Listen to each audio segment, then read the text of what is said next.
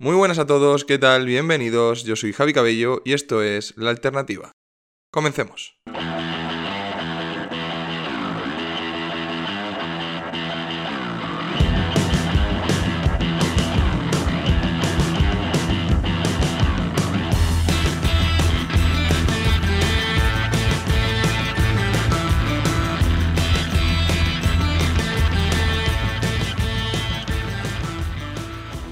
Bueno, pues bienvenidos un día más a este podcast. Muchísimas gracias por estar aquí de nuevo. Muchísimas gracias además por eh, todo el apoyo que estoy recibiendo. Cada vez somos más en el podcast, cada vez somos más en las redes sociales. En fin, creo que estamos creando una comunidad cada vez más sana y más grande y estoy muy, muy, muy agradecido por ello y encantado de recibir esos mensajes de apoyo. Bien, en el capítulo de hoy aunque no vamos a tener entrevistado, ya sabéis que las fechas bueno, son complicadas, vamos a hacer un preguntas y respuestas. Eh, vamos, voy a responder a algunas preguntas que, que, he estado recibiendo durante estos días, algunas críticas. Y, y bueno, creo que va a ser una forma interesante que podemos hacer de vez en cuando, un formato de responder vuestras dudas, vuestras consultas, eh, algunas de ellas. La verdad es que cada vez que hago una cosa de estas recibo muchísimas preguntas. Me gustaría responder a todas, pero no me da, no me da la vida. Y bueno, y sin más preámbulos, eh, vamos a empezar con esto. La verdad es que llevamos una semana de año y para variar, una semana convulsa. No hay día que no te levantes y veas un nuevo escándalo, una nueva noticia, que si nuestro ministro Garzón haciendo el ridículo como siempre, que si Djokovic en Australia, que si Kazajistán, que si Ciudadanos dice que tenemos que convertirnos en la potencia de minado de Bitcoin, en fin, muchas noticias que vamos a ir desglosando poco a poco. Para empezar, me gustaría una que no he nombrado, una noticia que no he nombrado y que yo creo que mm, requiere bueno, es necesario detenerse un par de minutos porque es una noticia buena, pero por supuesto maquillada, y es eh, la noticia sobre el número de parados que tenemos en España. Esas noticias que ha dado el Ministerio de Trabajo, nuestra queridísima Yolanda, en la que, bueno, establece una cosa que es buena y cierta, que es que llevamos 10 meses consecutivos con una reducción en el número de parados y que estamos ya en unos datos iguales a la prepandemia. Claro, ¿es un dato bueno? Mm, sí. ¿Es un dato maquillado y convertido por parte del gobierno como en el mejor dato y algo excepcional? También. Esto es tan fácil como hay que desglosarlo desde dos puntos de vista. En primer lugar, ¿estos datos son excepcionales de España? Es decir, ¿es España la que está tomando unas medidas tan buenas, tan inteligentes, tan, tan sabias como para reducir el número de parados eh, mucho más que el resto de países europeos? Y por otro lado, oye, este crecimiento del empleo, el grueso de ese crecimiento está en el sector público o en el sector privado. Porque al final, maquillar las cifras de paro creando puestos públicos es hacer trampa, ¿no? Como comprenderéis. El grueso al final, eh, un trabajo productivo de verdad, no productivo en cuanto a que sea un servicio útil, que ahí no voy a entrar, sino, oye, que es el que genera dinero, eh, es el sector privado, ¿no? Entonces, vamos a intentar analizarlo mirando a través de esas dos perspectivas, ¿no? Bien, si bien es cierto que los datos son buenos, eh, si hacemos un análisis comparativo con el resto de países de la zona europea, y esto no lo digo yo, esto son fuentes oficiales y escuchadas desde vídeos del profesor y economista don Juan Ramón, no somos eh, un país puntero en creación de empleo ahora mismo. Somos el 14 o el 15 en comparativa con el resto de países europeos eh, de nuestro entorno, ¿no? Entonces, estamos sufriendo un efecto rebote cosa que es totalmente normal, pero a la espera de los datos de cierre de 2021, porque esto ha sido al tercer trimestre de 2021, a espera del cierre final de año, aún no habíamos recuperado los niveles previos a la, a la pandemia en cuanto al sector privado. Claro, ahí es donde digo yo que hay que mirarlo con mucho, mucho cuidado, porque ya te digo, en esas, en esas estadísticas que ha sacado el gobierno no se desglosan los datos entre empleo público y privado.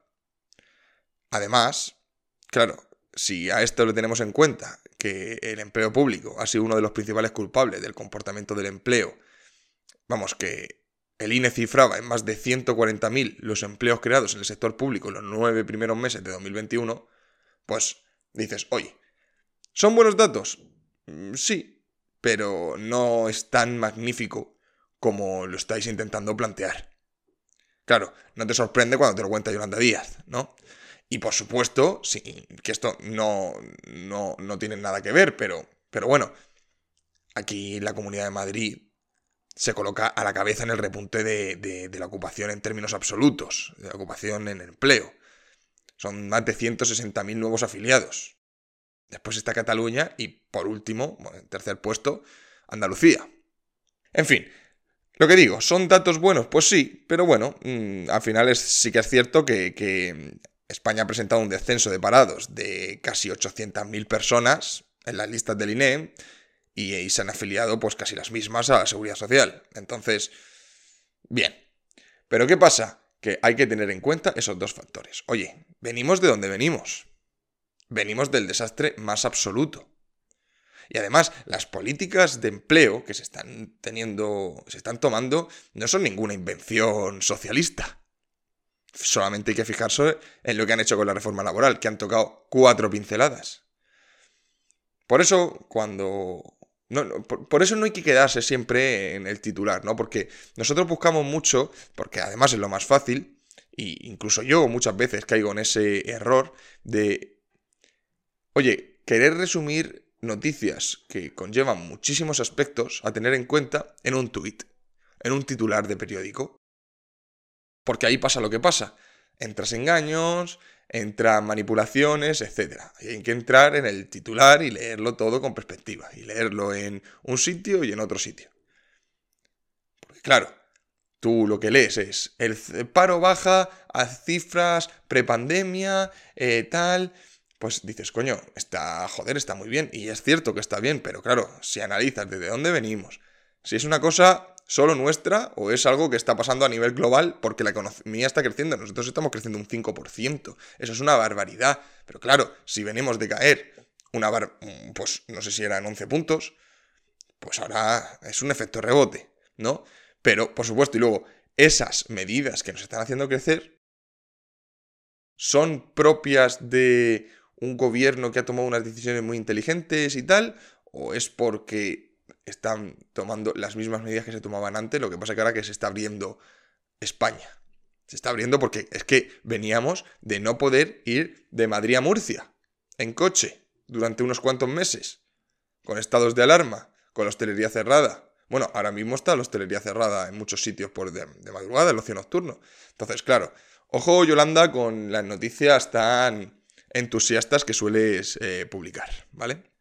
Y de ministra a ministro saltamos a uno de los favoritos de este podcast, eh, no es otro que Alberto Garzón, ese ser que aparece mucho en este podcast, no solo por su nula capacidad intelectual, sino porque eh, tiene tanto tiempo ocioso que en vez de pasarlo jugando a ser un niño pijo rico, bueno, pues lo gasta intentando joder, fastidiar, inutilizar a algún sector eh, español. En este caso, mm, ha vuelto a atacar con el tema de la, carne, en concreto con la ganadería. Ya no solamente es que haya dicho las tonterías que suele decir, propias de gente que tiene mucho tiempo libre, eh, de no comer carne, sino que esta vez ha atacado directamente a un sector eh, muy importante, un sector del que vive gran parte de esa España rural que tanto, tanto defiende este ministro, y eh, no es otra que atacar eh, la ganadería intensiva. Bien, eh, bueno, eso es lo que ha pretendido, pero claro, las formas de hacerlo son propias de una persona totalmente o mala persona o absolutamente inútil.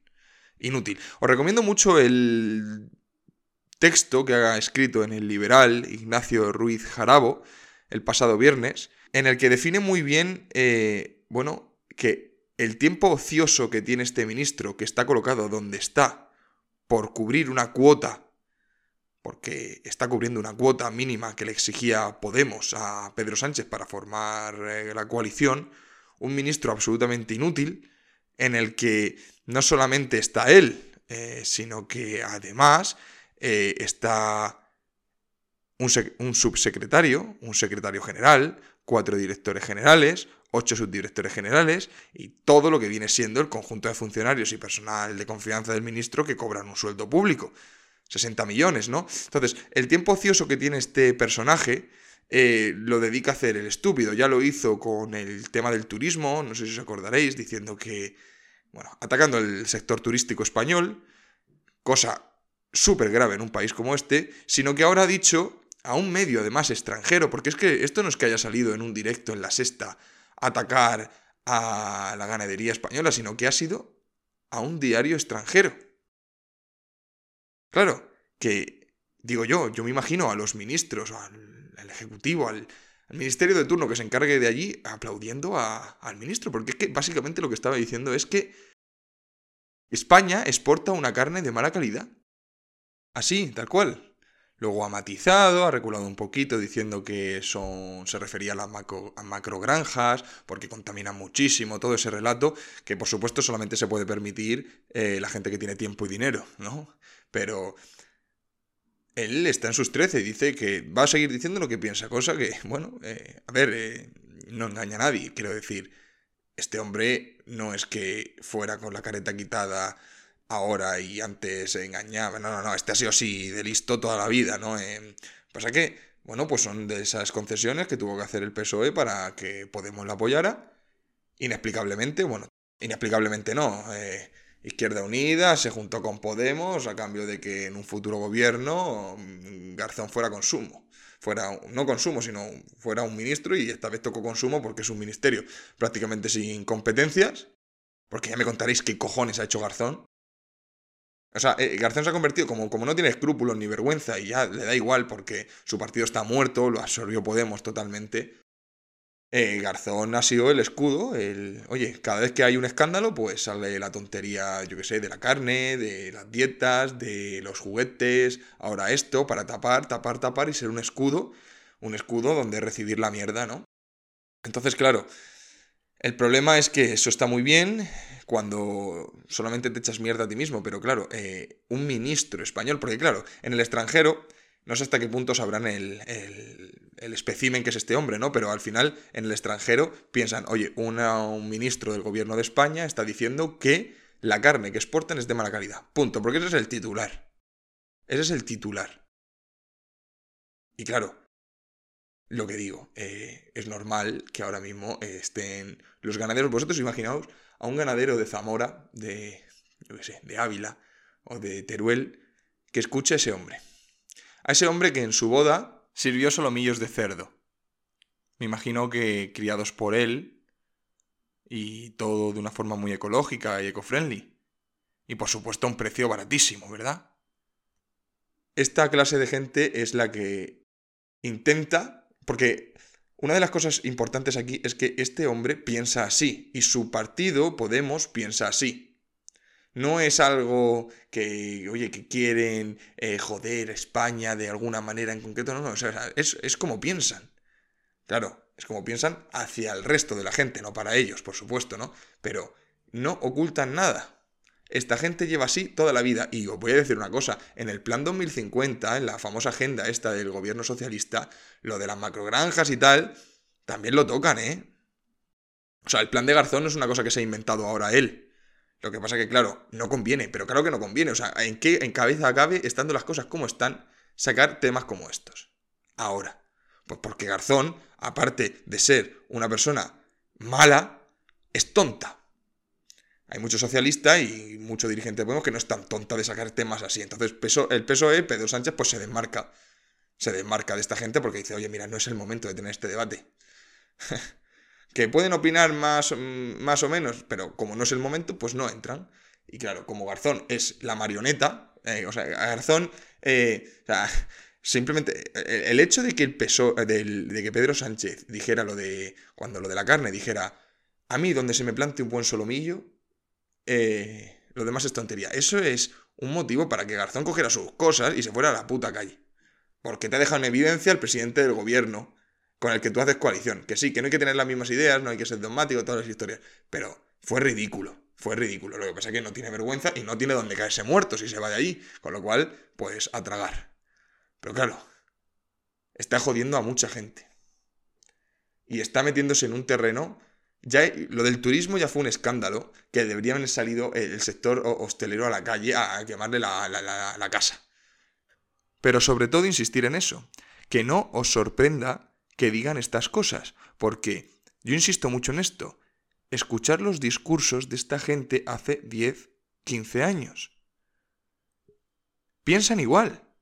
Lo que pasa que ahora, como tienen cierta relevancia y saben que no pueden pasar ciertas líneas rojas porque si no, no los votaría nadie. Bueno, nadie no, pero mucha menos gente de lo que les vota ahora. Se callan. Pero el discurso que decía Pablo Iglesias hace 15 años es lo mismo que piensa ahora. Y lo que decía Garzón hace 15 años es lo mismo que piensa ahora.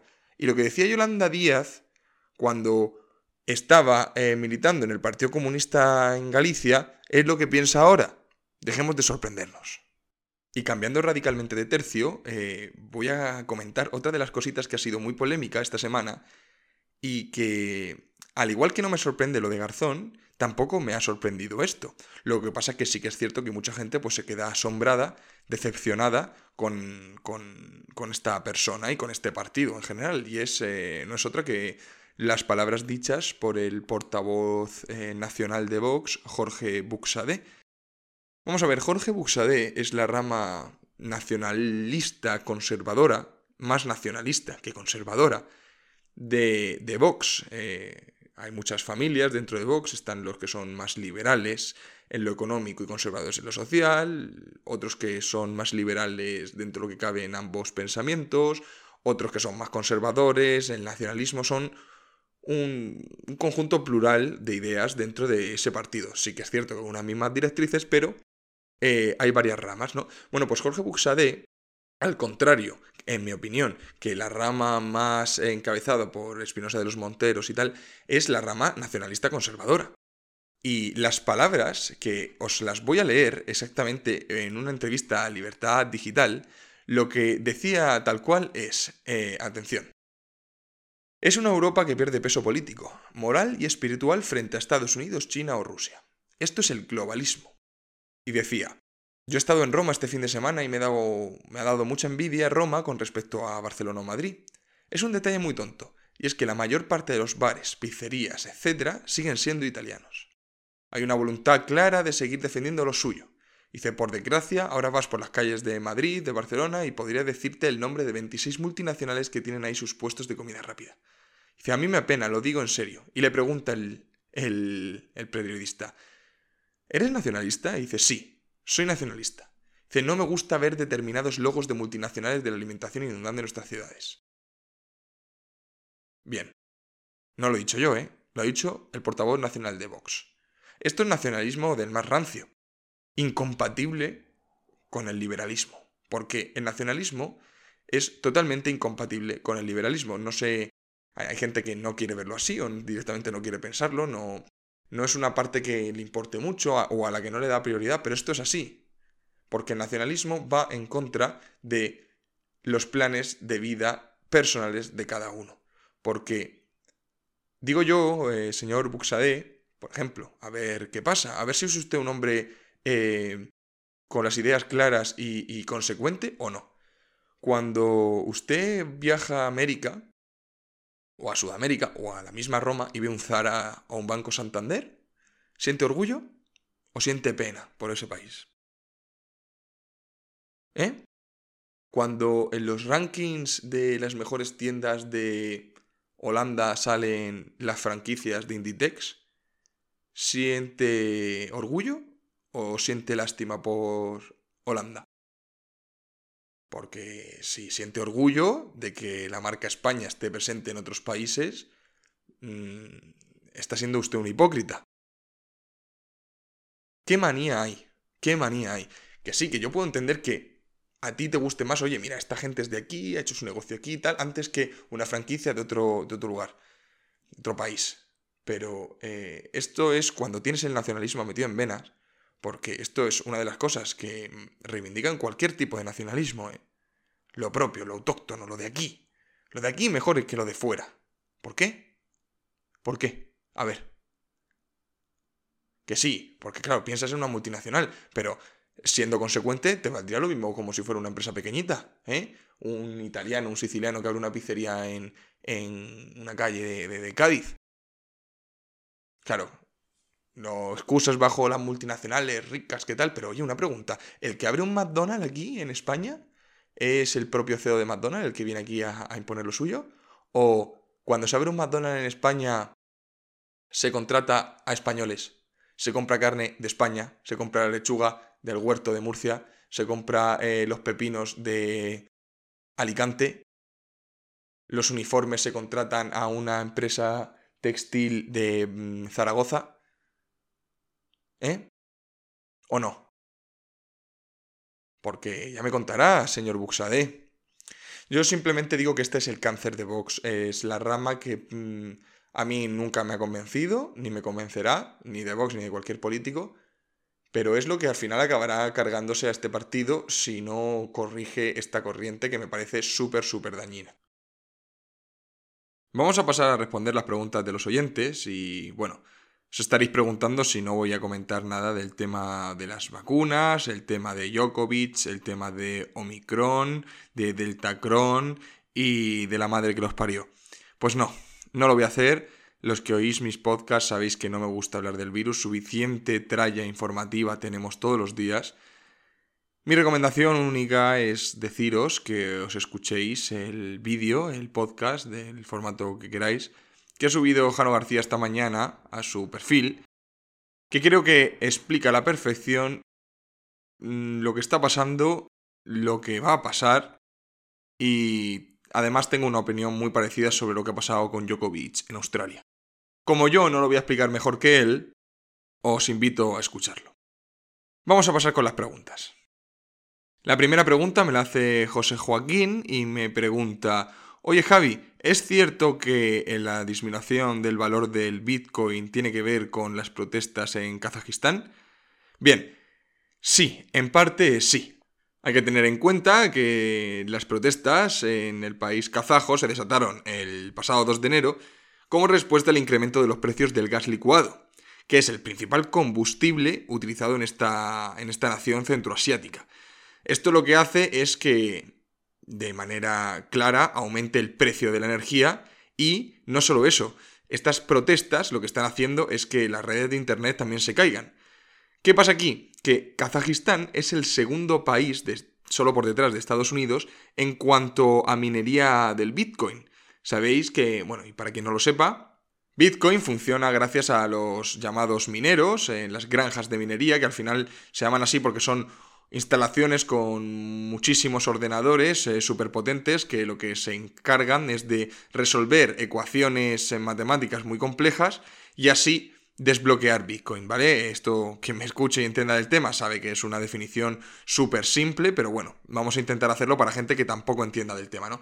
¿Qué pasa? Que estos ordenadores, eh, aparte de la energía que consumen, que ya de por sí es mucha, eh, lo que necesitan es una altísima refrigeración refrigeración porque los, los ordenadores en estas operaciones adquieren una temperatura... Bueno, ya sabéis, quien tenga cualquier ordenador, el ordenador si le da mucha caña se pone caliente, pues imaginaos esas máquinas, ¿no? Entonces, para que os hagáis una idea, se calcula que aproximadamente un 70% del coste de minar Bitcoin es el coste de la electricidad. Entonces, claro, si la electricidad sube en un sitio donde hay muchísima granja de minería y además el Internet se cae, pues eh, efectivamente el Bitcoin se ve, se ve el precio del Bitcoin, la caída, tiene una parte de consecuencia eh, relacionada con este, con este problema. Eso está claro. También tiene que ver que la Reserva Federal ha, subido los tipos de interés antes de lo previsto y tal. Esto hace que el dólar se aprecie, ¿no? Porque eh, dejan de circular tantos dólares, por así decirlo, es algo como contrario a la inflación y, y tal. Pero sí, por supuesto, he tenido algo que ver en cuenta. Relacionado a esto, y ya lo aprovecho, eh, he leído antes una pregunta, no sé de quién ha sido, que, también me decía, oye, ¿y qué opinas de lo que ha dicho Ciudadanos de que España debería ser. debería convertirse en uno de los países punteros en minería Bitcoin y en minería de criptomonedas. Bien, siendo un objetivo noble, es un objetivo, eh, bueno, no es que sea un objetivo, es que quien ha planteado esta idea es un absoluto ignorante en el tema de criptomonedas, con todo el respeto del mundo. No por nada, sino porque os acabo de explicar que para ser un país como, puntero en minería, tienes que tener una electricidad muy baja. Hola, ¿alguien ha visto las noticias? ¿Sabéis cómo está el precio de la luz en España? Hay un mapa, si buscáis por ahí un mapa, que te dice dónde son los países más adecuados para minar criptomonedas y te los eh, mm, separan en colores. Del más clarito al más oscuro, en cuanto clarito es la electricidad más barata, en, oscuro la más oscura. Algo así como una relación en plan para, decir, oye, ¿dónde, dónde es mejor eh, minar criptomonedas? Y España sale rojo, oscuro, ahí. Y vamos, que es ridículo, ¿no? Entonces, no voy a entrar ni siquiera, o sea, yo directamente, para que os hagáis una idea, ni me he leído la propuesta de Ciudadanos, simplemente sé que eso es imposible. Eso es imposible. Ahora bien, todo el miedo este que se está generando con Bitcoin y tal, ya no voy a entrar aquí, pero quien me sigue en Instagram y tal, ya sabéis lo que, lo que hay. Eh, os recuerdo que uno de los países más grandes en cuanto a minería Bitcoin era China. China la prohibió, China la prohibió, expulsó a todos los mineros, eso hizo que se bajara un montón el Bitcoin y lo que hicieron los mineros fue recolocarse por otros países. Y en Centro Asia, pues eh, en muchos lugares se brindan oportunidades muy buenas. Es una pena que pase esto y lo que acabará surgiendo es que los mineros se vayan de Kazajistán. Y será una pérdida grande para ellos, pero bueno. Eh, con eso respondo la pregunta. La siguiente pregunta me la hace Cristina y me dice, hola Javi, ¿Quién crees que sería el mejor político para presidir el país? Bien, eh, yo la verdad es que desconfío, es triste, pero desconfío bastante en lo que vienen siendo los políticos actuales españoles. Y yo, y para no extenderme, porque esto daría para una charla súper larga, yo creo que hasta que no entren en el gobierno, es decir, que formen parte de él ciertos eh, pensadores, eh, liberales y expertos en la materia económica, eh, no creo que llegamos a conseguir eh, nada significativo, sinceramente. El otro día estaba viendo un vídeo que subía eh, el economista Juan Ramón Rayos sobre el desayuno del liberal, que salían, eran, si no recuerdo mal, Jano García, Juan Ramón Rayo, Manuel Llamas y Daniel Lacalle y debatían sobre si los liberales deberían entrar en política. Daniel Lacalle lo ha hecho, Manuel Llamas también, ahora con el PP de Ayuso. Rayo es un firme defensor de que no deben entrar y Jano pues eh, tiene sus reservas también, ¿no? Y yo pensaba, digo, mira, mm, si esta gente entrara, pues sería fan de, de o sea, sería, no, no, fan, sino... Eso es lo que yo desearía, ¿no? Se apoyaría ese, ese tipo de gobierno. Pero bueno, como es algo utópico, no te voy a decir un político en concreto. Sí es cierto que hay unos mejores que otros. Preferiría que estuviera gobernando una alianza eh, liberal conservadora antes que lo que hay ahora. Eso está clarísimo. Pero al final lo que de verdad deseo es alguien que enfrente los problemas eh, graves e importantes que hay y que, los diga. Eh, que venga alguien y diga, oye, hay que abordar el tema del gasto social, el gasto en pensiones hay que abordar el tema de la deuda pública, pero abordarla de verdad. Establecer cuál es el problema y que hay que recortarlo, ¿no? Y como eso yo, por parte de lo que viene siendo el político tradicional, no lo veo, ni quiero que lo vea, porque eso eh, no da votos, eh, decirle a casi 13 millones de personas que de lo que viven no, no, no es sostenible, pues no sé.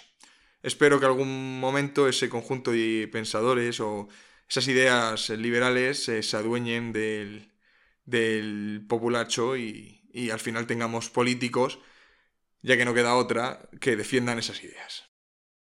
María me pregunta que cómo puede hacer para tener un plan de jubilación eh, personal sin depender de eh, la financiación de papá Estado. Bien, creo que lo fundamental es entender efectivamente eso, que no debemos eh, depender del Estado, de lo que nos vaya a pagar el Estado en un futuro. Mucha gente cree, yo estoy convencido de que no, de que mm, nosotros vamos a recibir lo que estamos cotizando para nuestra jubilación de manera íntegra. Porque, por dos razones. Una, porque se creen lo que os dice el político de turno, que te lo dice hoy, pero sabe que dentro de 20 años no va a estar ni en el panorama. Y dos, porque se piensan que el dinero que tú das eh, mediante impuestos para tu futura jubilación se queda en una cajita guardado para que te lo vayan a devolver cuando te jubiles. Y esto no es así. Yo tristemente creo que ni yo, ni ninguno nacido del, no sé, voy a decir una cifra al azar, pero del 83 para adelante, va a cobrar su jubilación íntegra como debería. Entonces, eh, el primer punto es entender eso. Oye, voy a tener que ahorrar y prepararme una jubilación por mi cuenta, sin depender de la paga futura, que yo no digo que no vayas a recibir nada, pero lo que digo es que no vas a recibir, vamos, ni mucho menos lo que has aportado, ¿no? A la caja. Entonces, eh, eso es el primer paso, que parece fácil, pero no lo es, ¿eh? Lleva un tiempo entenderlo. Y a partir de ahí, pues, eh, lo que digo, hay que intentar planificarse tu día a día y si tienes fuentes de ingresos eh, suficientes para poder ahorrar e invertir una parte de ese ahorro, hacerlo. Si no, hay que empezar a pensar en tanto reducir gastos como generar más fuentes de ingresos. Porque es lo que digo yo siempre, si tú cobras 800 euros al mes, por mucho que quieras, no vas a poder ahorrar e invertir, ni mucho menos conseguir una cierta seguridad con ese salario. Entonces, en primer lugar, buscar fuentes de ingresos. Y luego, una vez que ya tengas capacidad de ahorro, ese ahorro, invertir una parte con más riesgo, menos riesgo y tal. En primer lugar, yo creo que lo ideal es formarte un poco tú, es decir, invertir en ti, en tu educación. Para.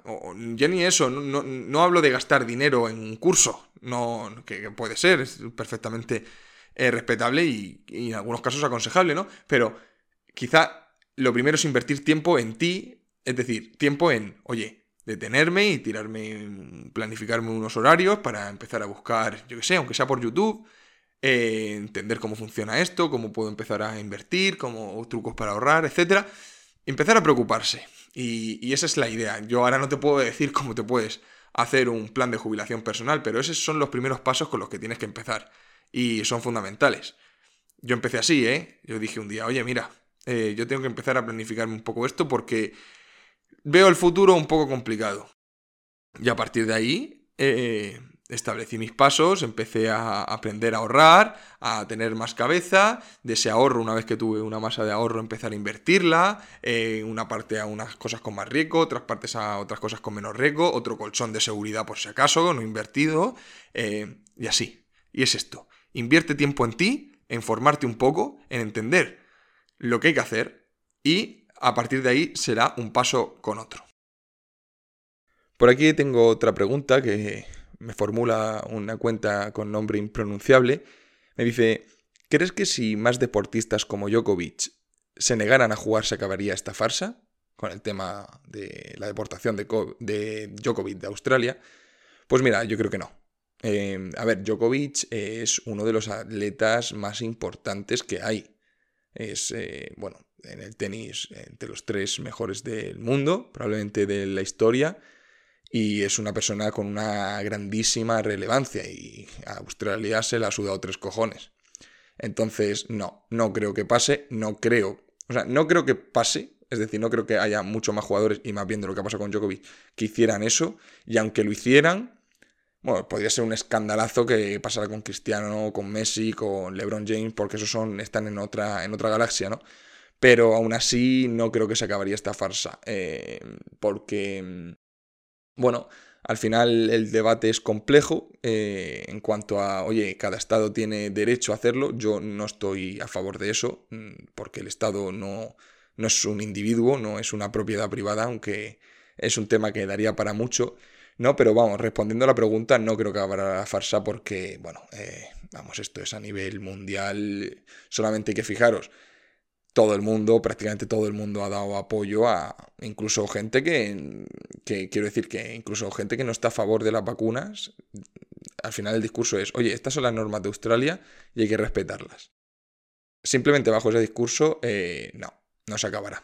No se acabará porque, aunque a mí me parece una absoluta salvajada eh, que no se deje jugar un jugador sano porque no está vacunado, al final, si partimos de la base de que cada estado decide sus políticas de entrada y de salida al país, no, no, habría, no habría más tutía con el tema. En fin, chicos, lo vamos a dejar eh, aquí por hoy.